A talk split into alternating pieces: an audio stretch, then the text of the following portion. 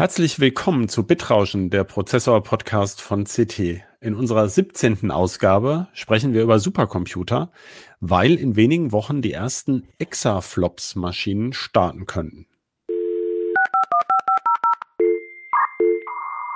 CT Bitrauschen. Der Prozessor-Podcast vom Computermagazin CT. Hallo, mein Name ist Christoph Windeck. In dieser Ausgabe des Podcasts Bitrauschen spreche ich mit meinem Kollegen Marc Mantel über die kommenden Exaflops, Exaflops Supercomputer. Hallo Marc. Hi. Hi. Ja, wieso sind denn Supercomputer gerade so spannend? Ja, dieses Jahr kommen die ersten Rechner, die zur sogenannten Exascale-Klasse gehören, also ein Exaflops schaffen, anders ausgedrückt eine Trillion Berechnungen pro Sekunde, also in der doppelten Genauigkeit. Das ist quasi ein Format, wo die Berechnungen sehr genau sind, FP64 auch genannt. Und da erreichen wir jetzt halt diese Exascale-Klasse. Ja, da kommen wir gleich nochmal drauf, was das genau bedeutet. Wir sprechen ja jetzt über Maschinen, die fürs High-Performance Computing genutzt werden, also HPC, Vulgo, eigentlich sagt man Supercomputer oder Superrechner.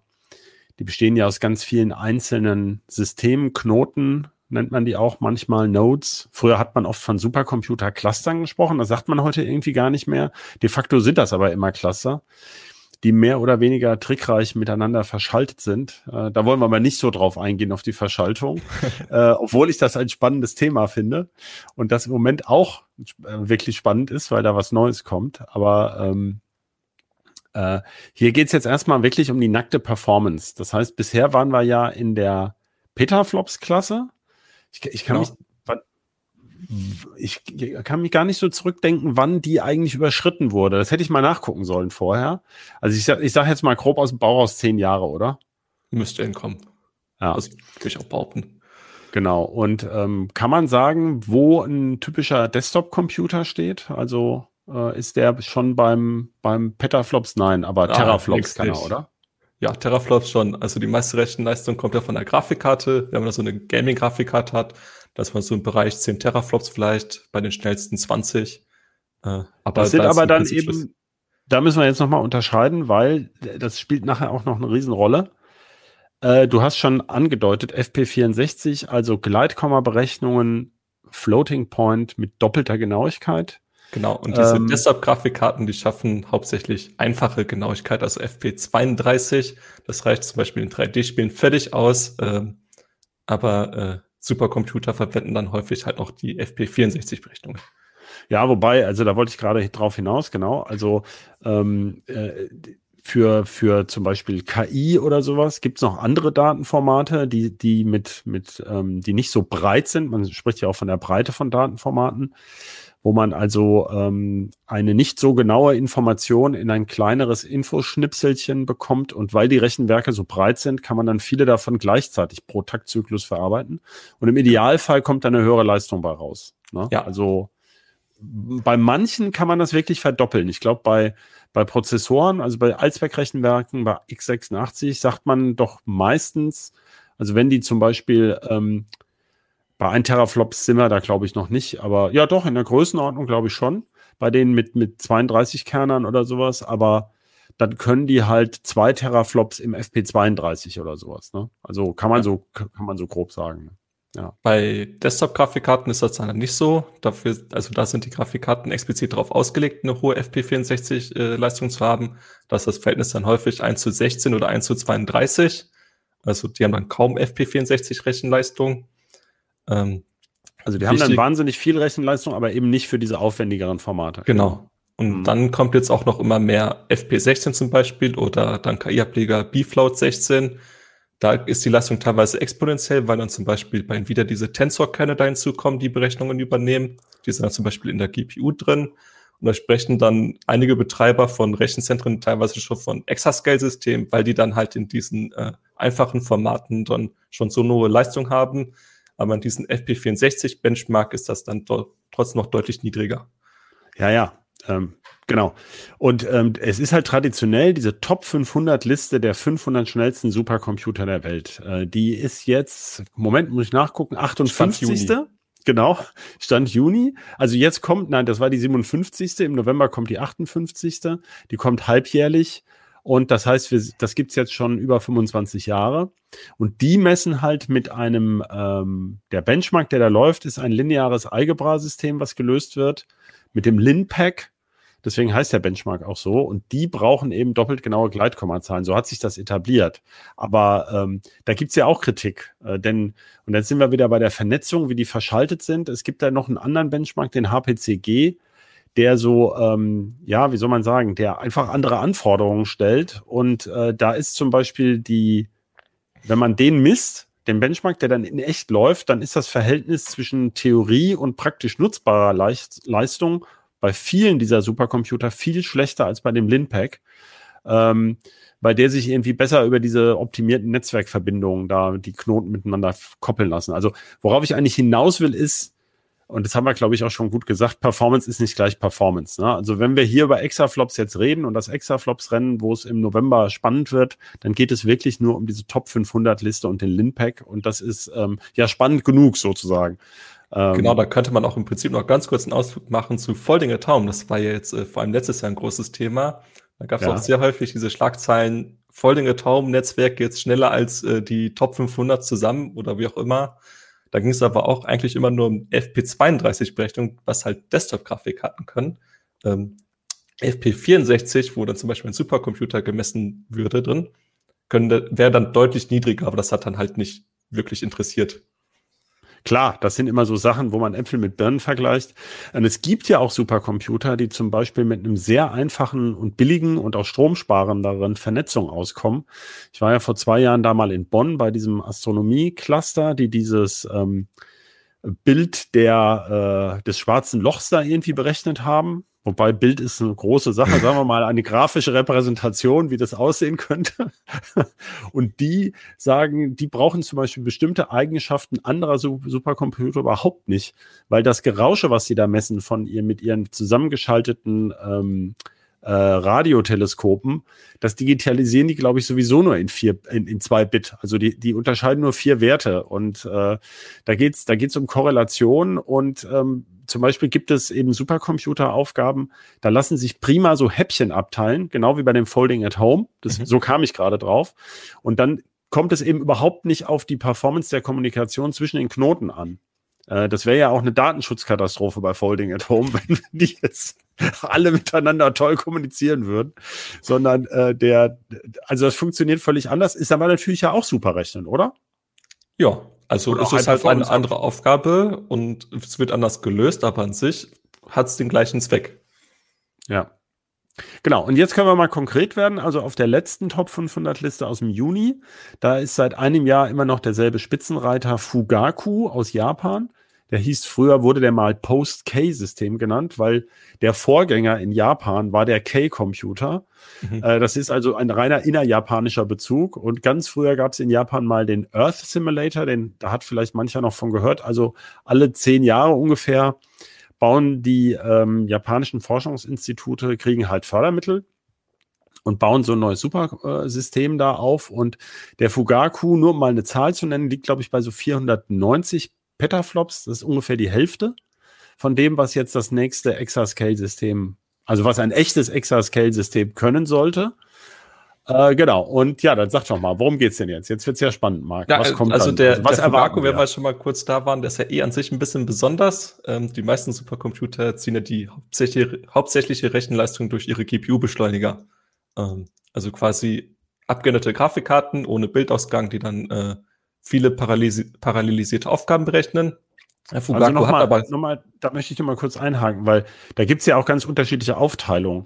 Bei, bei Cray, das ist ja ein ganz berühmter Hersteller, ähm, der jetzt zu HP gehört, da sind es ganz oft Systeme, die haben pro Knoten nur einen Prozessor und vier solche Rechenbeschleuniger. Ich würde jetzt mal den, ich würde, ich würde mal sagen, sagen, sagen wir mal nicht mehr Grafikkarten, weil ja. die kosten ja auch ganz anders als Grafikkarten, auch wenn sie zum Teil eng verwandt sind. Aber ähm, es gibt aber auch welche, die haben eins zu eins oder, oder andere Verhältnisse. Und der, der Fugaku hat gar keine, hast du gerade gesagt, ne? Genau, das sind halt nur Prozessoren, insgesamt knapp 160.000, soweit ich weiß. Ähm, das sind ARM-Prozessoren, die Rechenleistung durch Vektoreinheiten innerhalb des Prozessors äh, also quasi aus Spielen erreichen. Ähm, so ähnlich wie Intels äh, AVX 512 können halt 512-Bit-Befehle bearbeiten. Ähm, und dann kommt halt ein Prozessorkern oder ein Prozessor auf eine deutlich höhere Rechenleistung als normalerweise so ein typischer Desktop-Spiele-PC äh, oder Spieleprozessor. Und davon hat er dann halt einfach richtig viele. Genau, so geht's auch. Und ähm, wenn ich mich recht erinnere, haben die zum Beispiel die Vernetzung auch in die Prozessoren integriert. Ne? Da gibt's so, ein, so, ein, so einen speziellen Interconnect, den die entwickelt haben, der gleich mit im Prozessor steckt. Das heißt, der einzelne Knoten ist also relativ simpel aufgebaut. Und, ähm, und ähm, ich glaube, die in, in Japan traditionell, diese Supercomputer, waren auch in, immer wenn die dann neu erschienen sind, ich glaube, das war zumindestens was beim K-Computer so, auch besonders effizient. Ne? Also ja. ähm, die sind, äh, aber trotzdem braucht so eine Kiste natürlich irgendwie sowas wie 40 Megawatt oder sowas. Also äh, bei mir ist es 30. Genau. Bitte? 30 braucht der Fugaku. Ja, aber in der Größenordnung, ne? Ja, 25 ja, ja. Bis, bis 50 und so, ähm, damit man das überhaupt noch gescheit mit Strom versorgen und wegkühlen kann.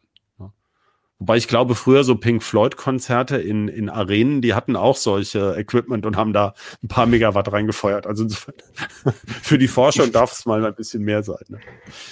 Genau. Ja, und das ist im Prinzip, ähm, Europa will ja auch eigene Prozessoren entwickeln. Kann man kurz drauf eingehen, äh, diese äh, Europäische Prozessorinitiative, EPI, die wollen ja auch den Weg gehen, hauptsächlich dann mit selbstentwickelten Prozessoren.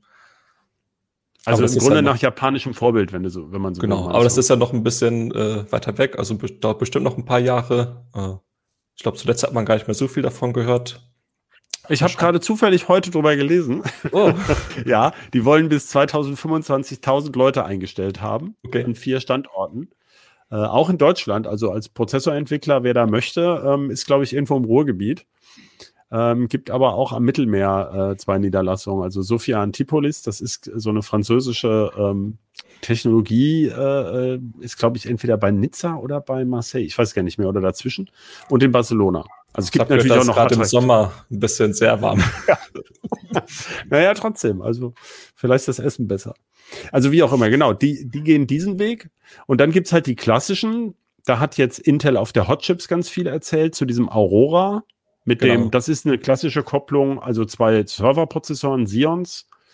Und ähm, was wollen sie immer pro Knoten? Sechs, sechs äh, neue, und davon weiß man ja noch gar nichts, sozusagen Ponte Vecchio Intel-Rechenbeschleuniger. Aber da kann man noch nichts zu sagen, weil, äh, wie gesagt, äh, Intel behauptet nur Dinge, aber gesehen hat hier noch keiner sozusagen. Also ja, man weiß mittlerweile schon ein bisschen was, äh, zumindest rein optisch sehr imposant mit ganz vielen einzelnen Chips. Äh, ich glaube, manch einer nennt das auch einfach Mutterschiff, einfach weil es so ein Riesen-Package von Silizium-Chips ist. Ähm, aber natürlich muss sich Intel erstmal beweisen, ob das dann wirklich so funktioniert, wie sie sich das vorstellen.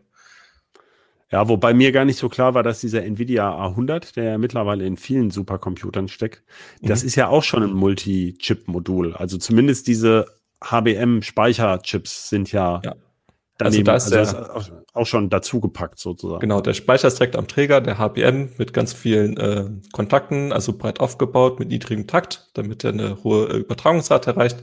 Aber Ponte Vecchio ist halt wirklich ähm, auch die Chip-Kernbestandteile ähm, sind aufgeteilt auf mehrere Chips, also nicht nur der Speicher getrennt, sondern auch zum Beispiel die äh, Compute-Einheiten haben einen eigenen Chip und der Cache.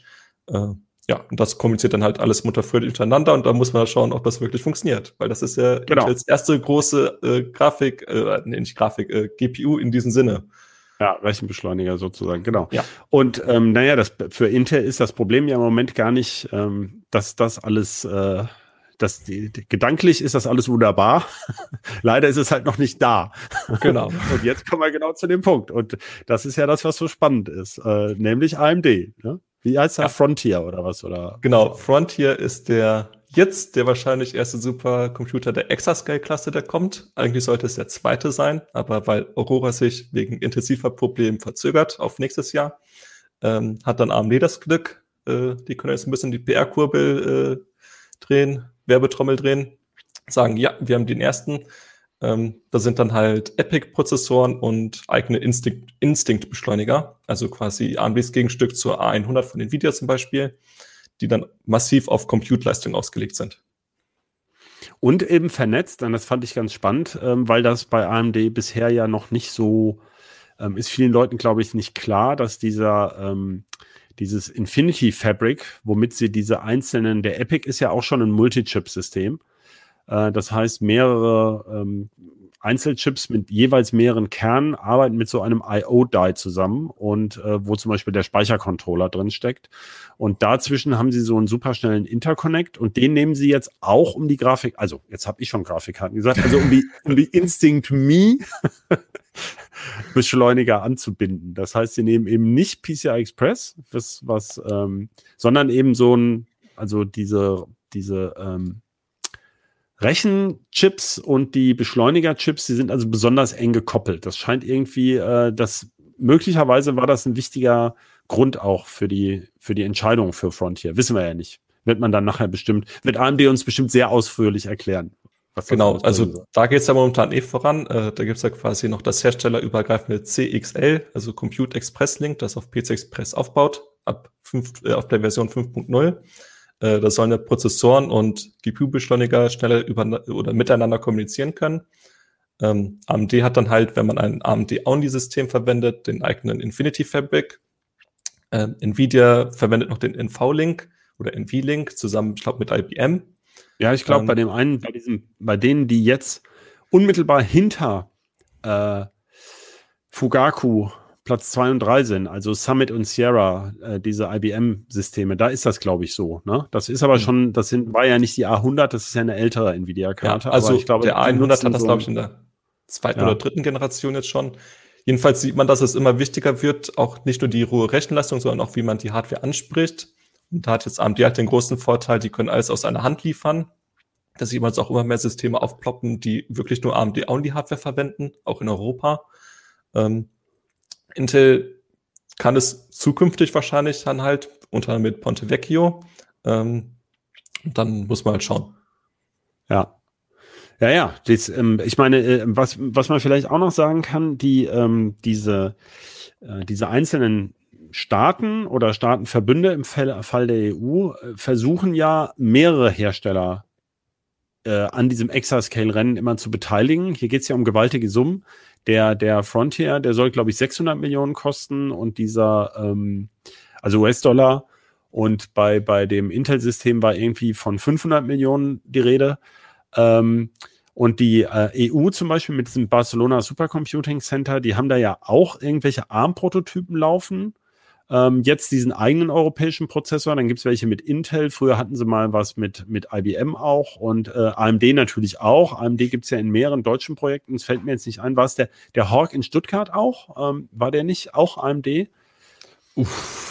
Ja, ja, es, es, ist immer, wenn man, ja. also, aber es sind jedenfalls einige mittlerweile. Ähm, das heißt, die sehen schon zu, dass sie da nicht sich komplett von einem abhängig machen. Ja, das sind ja ganz klassische Ausschreibungen, wo dann die Hersteller sich bewerben können und dann äh, müssen ja noch regulatorisch schauen, dass sie nicht immer denselben Hersteller nehmen und dann ist das ja immer ein bisschen Bürokratie und dann letztendlich wird es dann irgendwie verteilt. Mhm. Ja, das wäre mal was für die Developer, äh, für den Developer-Podcast mit diesem Cycle, also SYCL, dieser, dieser Alternative, die zu CUDA, also zu NVIDIAs Programmierschnittstelle, weil das ist ja der springende Punkt bei, bei NVIDIA. Die haben sich doch mit CUDA schon seit über zehn Jahren, seit wann sind sie jetzt? 13, 14 Jahre machen sie das schon. Das ist natürlich nicht mehr das alte, das ist jetzt irgendwie CUDA X oder sowas und ähm, das ist halt sehr, hat sich bei diesem High-Performance-Computing, bei Supercomputern, obwohl ja, du hast es ja gesagt, es sind ja gar nicht von der Top 500 Liste, waren es glaube ich zuletzt 140, die überhaupt Rechenbeschleuniger hatten. Also es ist nicht die Mehrheit, die mit, mit Nvidia-Karten sind, aber die, die Rechenbeschleuniger haben, sind weit überwiegend Nvidia-Karten. Und ähm, da haben die sich mit ihrer, äh, man kann ja den, den Rechenbeschleuniger nicht unbedingt genau gleich programmieren wie den Prozessor. Äh, das ist ja vor allem jetzt bei diesen KI-Geschichten auch gar nicht mehr so wichtig, weil man da ja solche KI-Frameworks und sowas nutzt zum Programmieren. Also da, da geht es ja noch mal in eine andere Richtung. Das wird ja noch komplizierter. Aber auf jeden Fall ähm, geht es auch darum, also nicht nur von Nvidia oder nicht nur von IBM oder Intel eben abhängig zu sein und da mehr Optionen reinzubringen, ja. ne? weil es ja also auch die, im Grunde eine Förderung ist, wenn die da ja. so viel Geld reinstecken. Ne? Die Dominanz an Nvidia lag sicherlich auch daran, dass AMD lange Zeit nichts konkurrenzfähiges oder wirklich konkurrenzfähiges liefern konnte. Ähm, die waren ja sehr lange abgehangen, abgehängt. äh, Abgehangen sind sie dann jetzt, ja. und äh, jetzt gerade geht das da wieder so langsam los. Ähm, man hat es ja schon gesehen in, bei Desktop-Grafikkarten, die RX6000-Serie ist ja sehr gut konkurrenzfähig jetzt mittlerweile zu Nvidia. Äh, bei Servern oder Rechenzentren entwickeln sie die parallele Architektur CDNA, äh, also quasi auf Compute ausgelegte Architektur. Und äh, nicht auf Framing wie Gaming. ich habe nie verstanden, für was steht denn RDNA? Für Radeon, ne? Äh, Radeon, DNA, ja, irgendwie sowas. DNA, ah, ja. Also ja, ziemlich Marketing.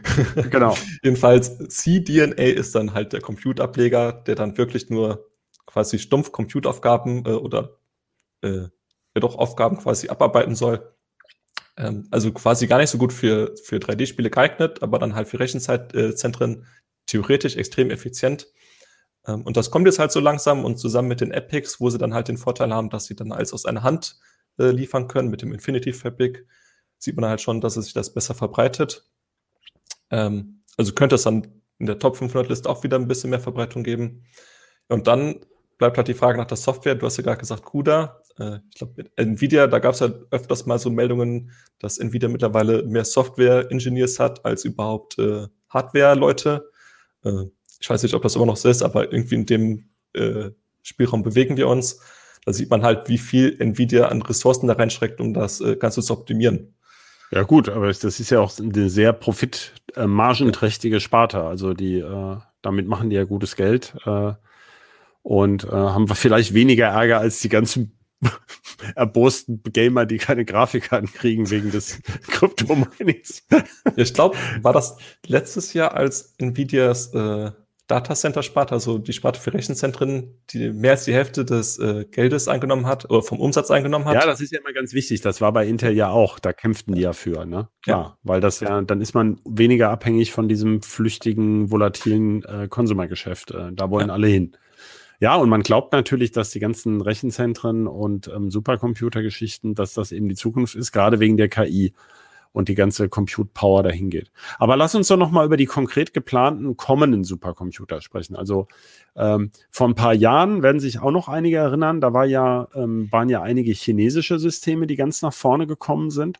Und das hat ja einen handfesten Grund, weil die ja ähm, auch zur ähm, Waffenforschung eingesetzt werden, also vor allem Atomwaffensimulation. Das ist auch in den USA bei den großen Systemen eines der Ziele. Die betonen sich mittlerweile, sagt natürlich jeder, wir machen auch Klimamodelle und so weiter und ganz liebe Dinge, aber das ist halt das Department of Energy, die, die, ja. die in den USA, die ganz viele dieser Projekte fördert und da ist der Einsatzzweck schon klar. Und auch in China ist der eine direkt an der Uni der Nationalen Volksarmee. Also ähm, das ist schon, ist schon, ist schon klar, worum es hier geht. Ähm, und insofern, ich betone ja immer, dass eben auch die Briten und die Franzosen, also alle Atommächte, müssen ja sich schön auch bei den Supercomputern da, ähm, das ist ja auch so ein, wie so ein, so ein Wettrüsten gibt's da halt auch. Das heißt also, vor allem ist aber dieses Rennen zwischen USA und China offen. Vor allem bei Russland ist ja völlig abgemeldet in, auf diesem Gebiet. Da hört, also bei den Supercomputern. Ähm, ich habe das jetzt vor allem deshalb erwähnt, weil man so lange von den, von den chinesischen Rechner, Rechnern nichts mehr gehört hat, obwohl die genau denselben Ansatz hatten. Die hatten vor einigen Jahren so drei konkurrierende Systeme ins Rennen geschickt und dann hat es irgendwie aufgehört. Und das könnte eben jetzt AMD noch in die Suppe spucken. Also es könnte ja theoretisch sein, und man erwartet auch, dass die Chinesen, wenn ja nicht aufgehört haben, Supercomputer zu bauen, ähm, das, das wäre also die große Überraschung, wenn da noch so ein Supercomputing, Exaflops-Projekt jetzt auf einmal einfach fertig ist in China und schon vor sich hinrechnet. Ne? Ja, das ist halt die Frage. In China hat man halt relativ starke Auflagen, was man da verkaufen darf. Also zum Beispiel in AMD, Intel. Ähm, die haben ja besondere Anforderungen, zum Beispiel, dass da nichts äh, verschlüsselt werden soll oder so. Die wollen halt quasi größtmöglichen Zugriff haben auf die Daten, die verarbeitet werden. Äh, AMD hatte zum Beispiel dann äh, mit der Einführung von Zen 1 mit den ersten Epics dann Joint Venture, damit sie da überhaupt angepasste Epic-Prozessoren verkaufen durften, weil da halt ein riesiger Markt ist.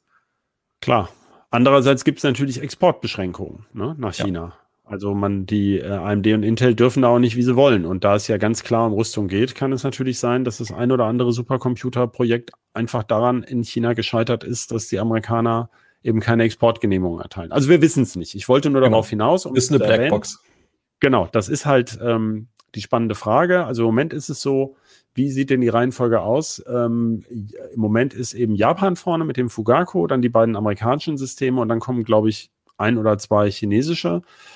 Und ähm, ja, Europa ist im Moment, glaube ich, durch Deutschland ganz gut vertreten. Ähm, da ist irgendwie sowas schon in den Top 10, aber eben von der Rechenleistung weit, weit dahinter. Das ist so im Bereich zwischen 20 genau. und 50 Petaflops. Und äh, wie gesagt, wir haben ja gerade gesagt, äh, Fugaku bei 400 oder 470 oder so.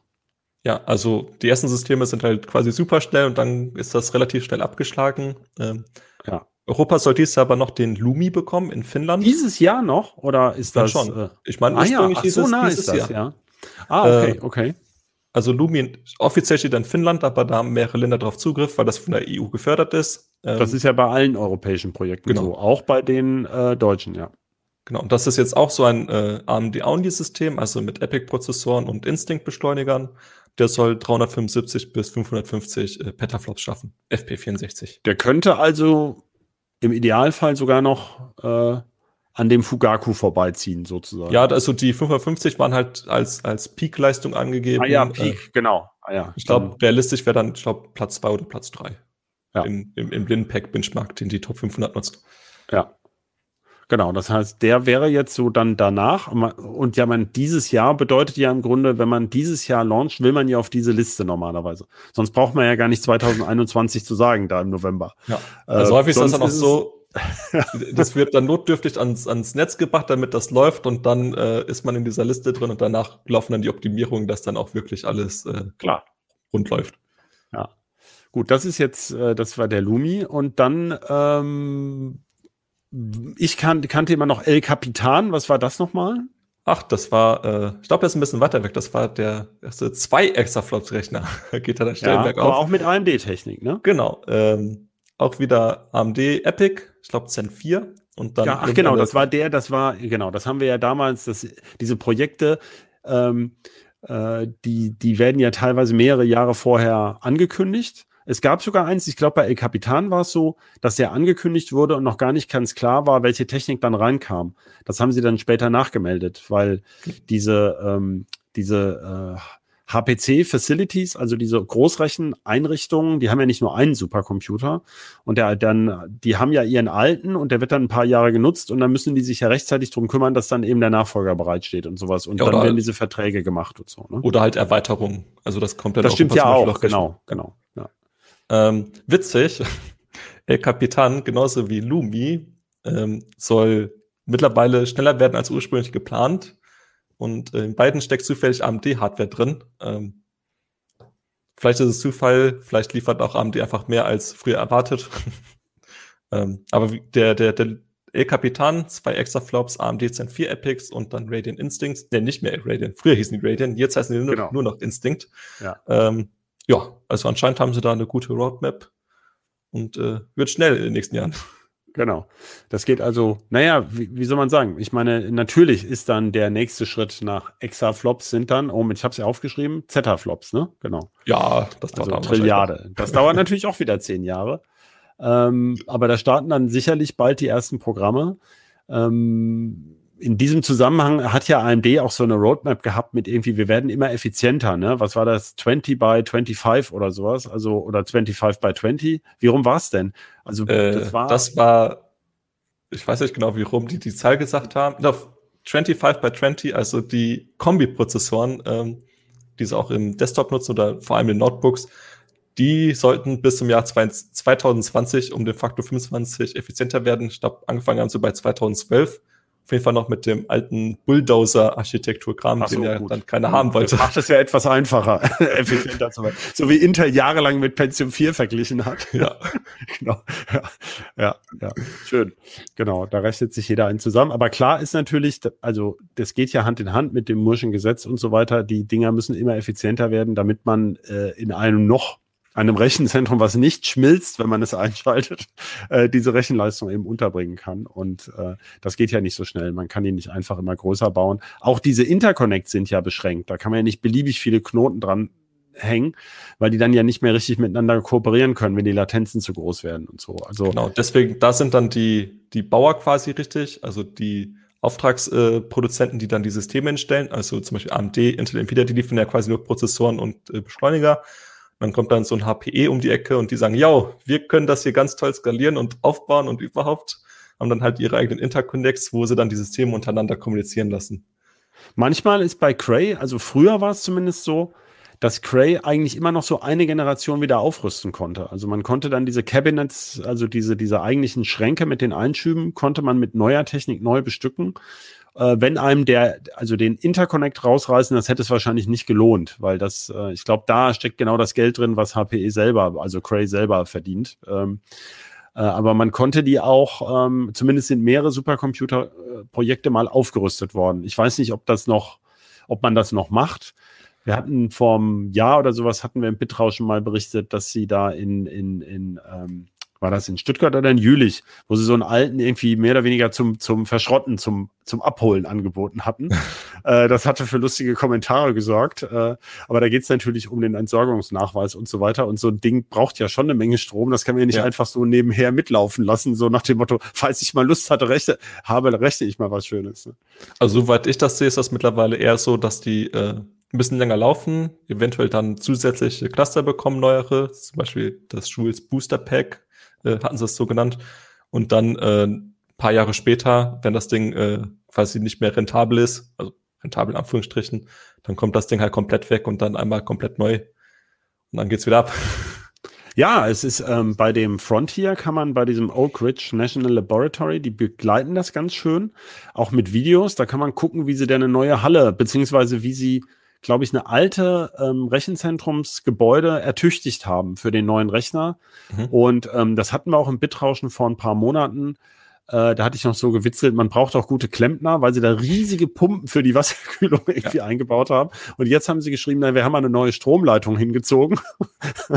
äh, also das kann man sich so ein bisschen angucken, wie groß der Aufwand ist für so eine große Supercomputer-Installation. Genau, also anstatt so einem riesigen Serverschrank steht dann teilweise einfach so ein Schrank mit einer kompletten Pumpe drin.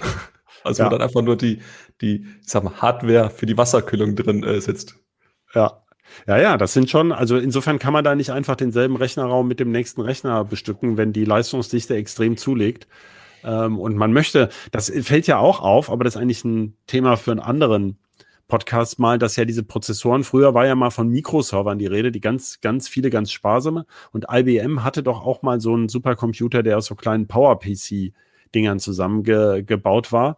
Aber dann lohnt irgendwann die Vernetzung, braucht so viel Strom, dass sich das nicht lohnt mit so schwachen Körnen. Und im Moment scheint ja der Trend zu sein, äh, haben wir ja gesehen, auch bei diesem Cerebras oder das, was äh, ähm, Tesla jetzt gemacht hat, ganze Wafer zusammen zu nageln mit 15 kW äh, mörderischer Leistung, äh, um eben alles so dicht wie möglich zusammenzupacken und äh, im Grunde die, die Joules, die, die, die Energie zu sparen für den Datentransport sozusagen. Es ist also einfacher, das Ding mit massiver Klempner-Hardware zu kühlen, als einen Haufen Strippen zu ziehen, um viele Schwache zu vernetzen. Also das ist im Moment scheint mir das der Trend zu sein genau. bei den Supercomputern. Und dann gibt's dann noch die Infrastruktur, Infrastruktur drumherum, also zum Beispiel, dass die Abwärme dann genutzt wird, zum Beispiel zum Heizen. Ja. Das ist ja dann, das will man ja auch nicht bei jedem kleinen Mini-Rechenzentrum dann alles äh, gewährleisten. Dann ist es halt einfacher, wenn man dann ein fettes Ding da stehen hat und sich da drum kümmert, dass das möglichst effizient läuft. Lumi soll doch, glaube ich, komplett äh, in Finnland, das bauen sie da auch nach Finnland, weil sie doch da schönes, schlechtes Wetter ist. Das wäre ja dies Jahr jetzt hier kein Problem und man nicht so viel kühlen muss. Und sie haben doch, glaube ich, ähm, haben die auch eine Meerwasserkühlung? Also auf jeden Fall haben sie Wasserkraft, ne? Also der ja, soll ja klimaneutral laufen, ne? Genau. Ja. Also meine, das da ist erst ja. Äh, das Praktische da im Norden, äh, die haben da natürlich hohe Ressourcen an äh, Wasserkraft und äh, Windenergie und was man sich so wünscht, damit das dann halt auch möglichst CO2-neutral läuft. Das ist ja mittlerweile mhm. ein großes Thema. Ja, aber die Finnen bauen ja auch ein Atomkraftwerk, ne? Also immer noch dein ja. Util Kumpo. Also ich kann leider kein Finnisch, aber, ähm, aber ich bin ja öfter in Frankreich, wo ja immer noch an diesem europäischen EPR rumgebaut wird in Flamanville.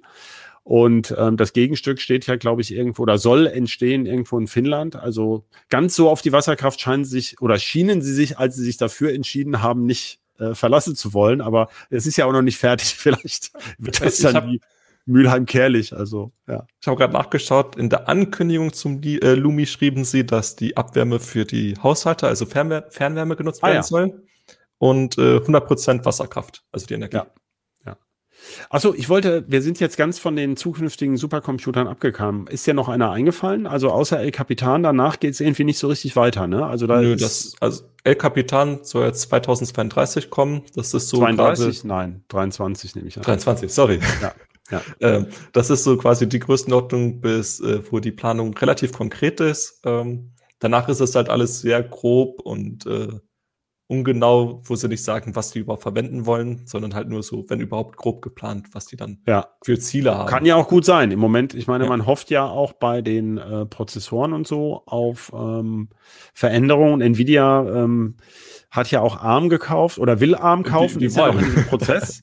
äh, und hat ja auch vor, zum Beispiel ähm, im Grunde unabhängig von anderen CPU-Zulieferern zu werden und so. Also es sind ja schon auch erhebliche Veränderungen im Gange. Die EU ja. hast du ja schon erwähnt mit diesem Prozessor, der zunächst auch mal ARM nutzt, auch so ein bisschen Risk 5 ähm, und Beschleuniger. Da weiß man vielleicht im Moment noch gar nicht so, wo die Reise hingeht. Ne? Ähm, ja, vor allem, wenn jetzt äh, Intel dann mit der europäischen Fertigung ankommt, dann vielleicht machen sie da auch irgendwelche Deals noch, weiß man auch nicht. Das stimmt, äh, das stimmt.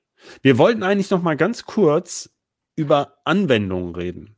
Ne? Oh, Hatten ja. wir überlegt, weil das immer wieder gefragt wird, wenn wir über Supercomputer berichten, äh, was man damit eigentlich macht. Also Atomwaffenforschung haben wir jetzt schon ausführlich diskutiert.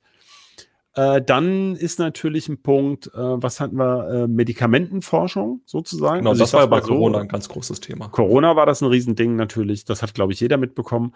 Und konkret geht's doch um diese Proteinfaltung. Das war doch auch das, was bei dem Folding at Home gemacht wird. Genau, also räumliche, also sich, genau da, das kann man ja relativ gut simulieren, wie sich dann halt diese Proteine verhalten. Wurde zum Beispiel im Falle von Corona getestet, äh, welche Wirkstoffe könnten wirken, um dieses Spike-Protein äh, zu, ich sag mal, bändigen, also quasi unschädlich zu machen.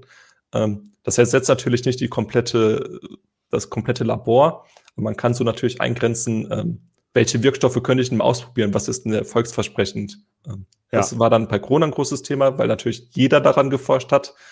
Ähm, deswegen kam das auch in die, in die quasi normalen Medien mehr rein. Ja, hat ja Dujan die tollen Artikel gemacht, warum das dann am Ende nicht bei jedem super geklappt Eigenwerbung. ja, warum nicht, meine.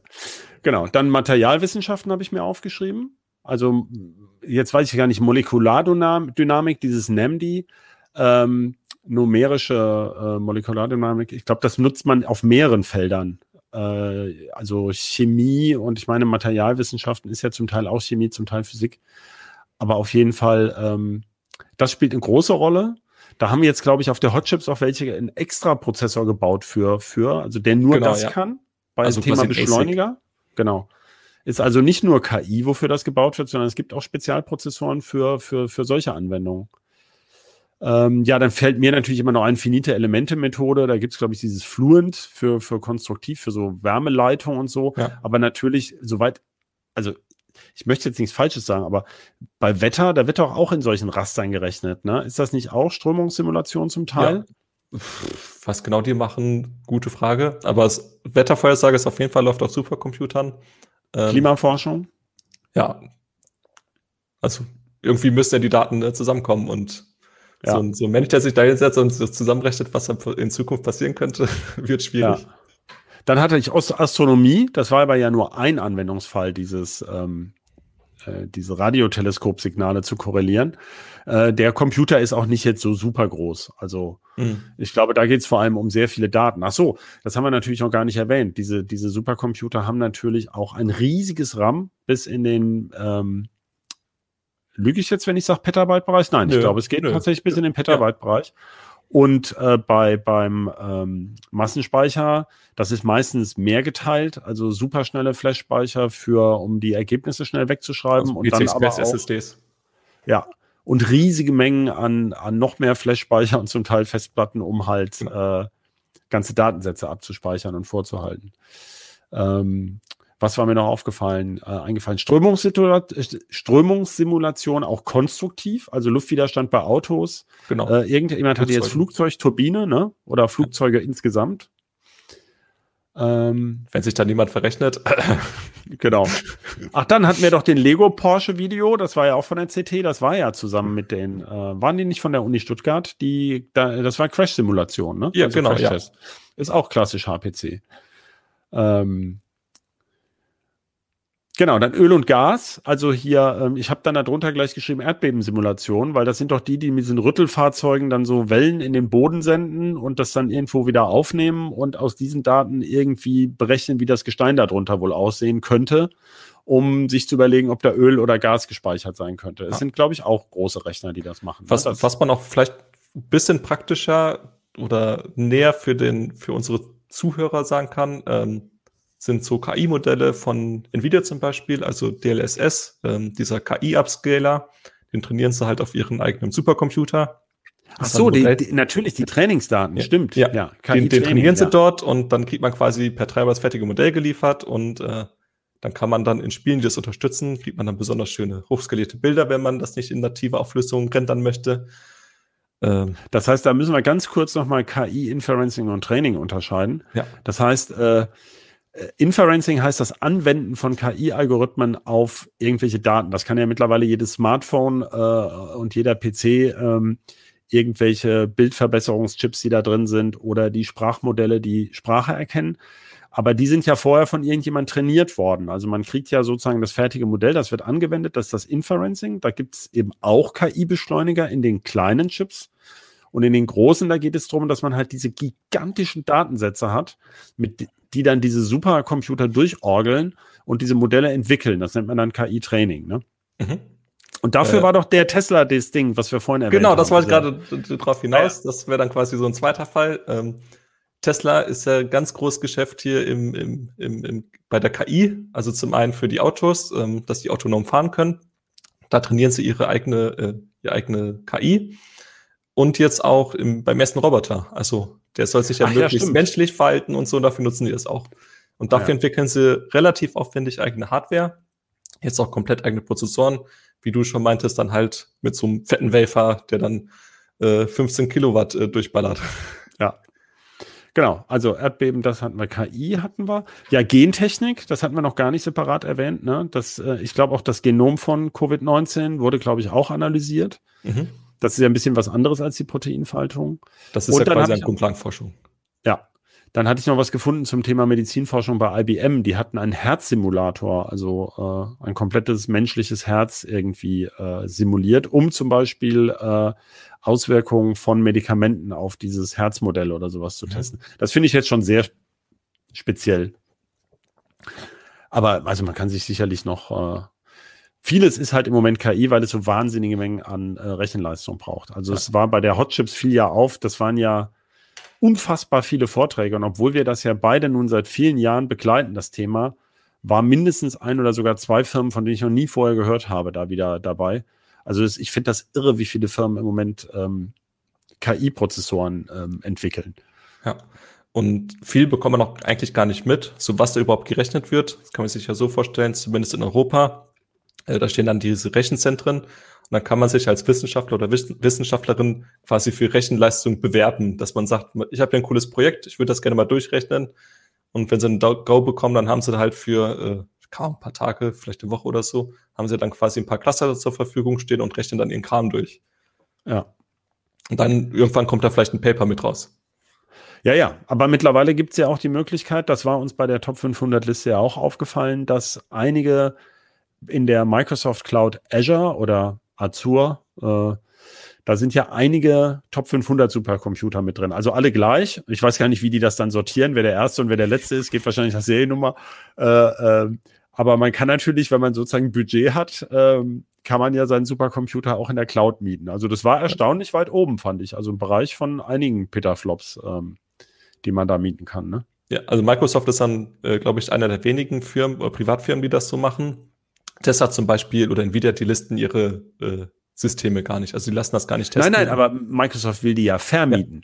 Ja. ja. Und Oracle hat das, glaube ich, auch angekündigt. Also HPC in der Cloud. Also okay. explizit äh, HPC ähm, meine, das kann man natürlich auf jedem Rechner rechnen, dann geht's halt ein bisschen langsamer.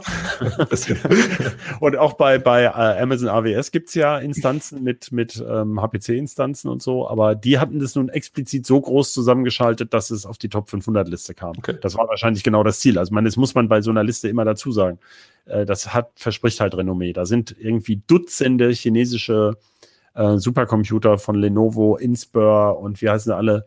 Ähm, ah, Es fällt mir der Name nicht ein. Also es gibt mehrere große chinesische Serverfirmen, äh, die Standardtechnik im Grunde x86-Technik da einsetzen und die möglicherweise kriegt man da einen Rabatt als Kunde, wenn man dann äh, oder es ist die Abnahme, ne? Also die ja. sagen halt, wir wollen einen Top 500 Rechner und äh, dann äh, muss er auch auf der Liste entscheiden. Also weiß man nicht, kriegt man sonst nicht viel zu raus zu diesen äh, Maschinen.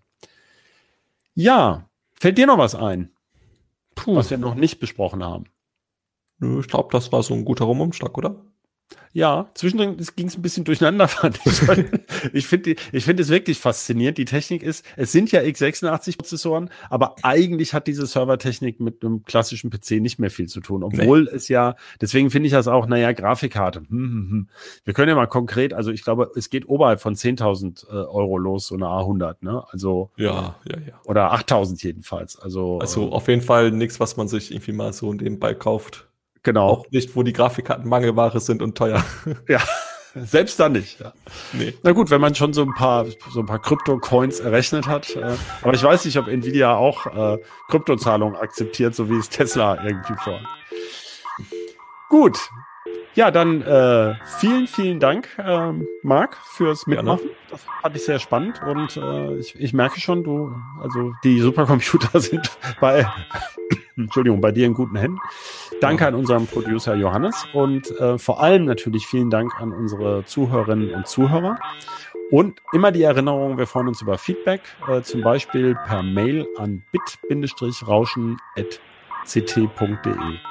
Tschüss. Ciao. Thank